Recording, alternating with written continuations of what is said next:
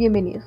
Mi nombre es Lady Fernanda Vázquez Sierra, psicóloga en formación de la Universidad Nacional Abierta a Distancia UNA. hoy vamos a hablar de una técnica denominada banco de niebla. Consiste en dar la razón a la otra persona para ser parte de la discusión, pero sin renunciar a nuestra postura. Cuando un individuo se vuelve insistente respecto a su punto de vista, podrás usar fórmulas como la siguiente. No eres capaz de solucionar el problema que estoy teniendo.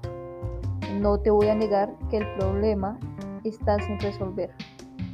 A darle, a la razón algunas, a darle la razón a algunas afirmaciones de la otra persona, evitarás atacar su ego además de que no tendrás motivos para la discusión, al estar ambos de acuerdo en el punto a tratar.